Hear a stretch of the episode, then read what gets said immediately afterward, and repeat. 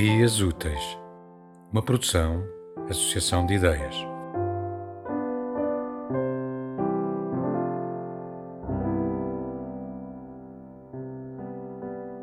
Passavam o tempo a discutir, tanto e tão alto que os vizinhos tinham de ligar o som da televisão sempre no máximo para não os ouvirem. Sobre o que eles discutiam? Ora, vá lá saber-se, coisas deles, coisas de velhos. Sim, berravam, gritavam muito alto, mas falavam entre eles noutra língua. Claro que eram amigos, amigos inseparáveis, nem queira a senhora saber.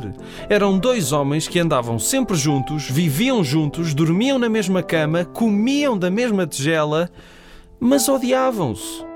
Então, isto da natureza humana vá lá a gente entendê-la. Não há explicação para tudo, não é verdade? São insondáveis os nossos labirintos interiores e ainda bem, senão este mundo não tinha mistério e era uma monotonia. Sim, dois amigos inseparáveis que se odiavam profundamente. Não, a gente não vê nada de estranho nisto. Eles conseguiam o seu equilíbrio no ódio um pelo outro. Então não é o que todos desejamos? Um pouquinho de estabilidade na vida? Era um ódio correspondido. Odiavam-se na mesma e exata proporção. Um ódio perfeito.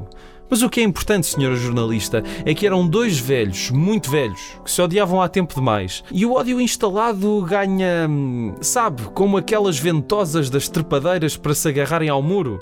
Aquilo passam-se estações, passam-se anos, passam-se gerações e para as desgrudarmos do muro, só cortando rentas raízes e os pequenos tentáculos continuam presos à parede.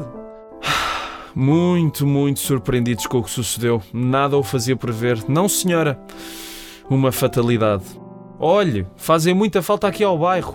Gostávamos muito de os ter por perto.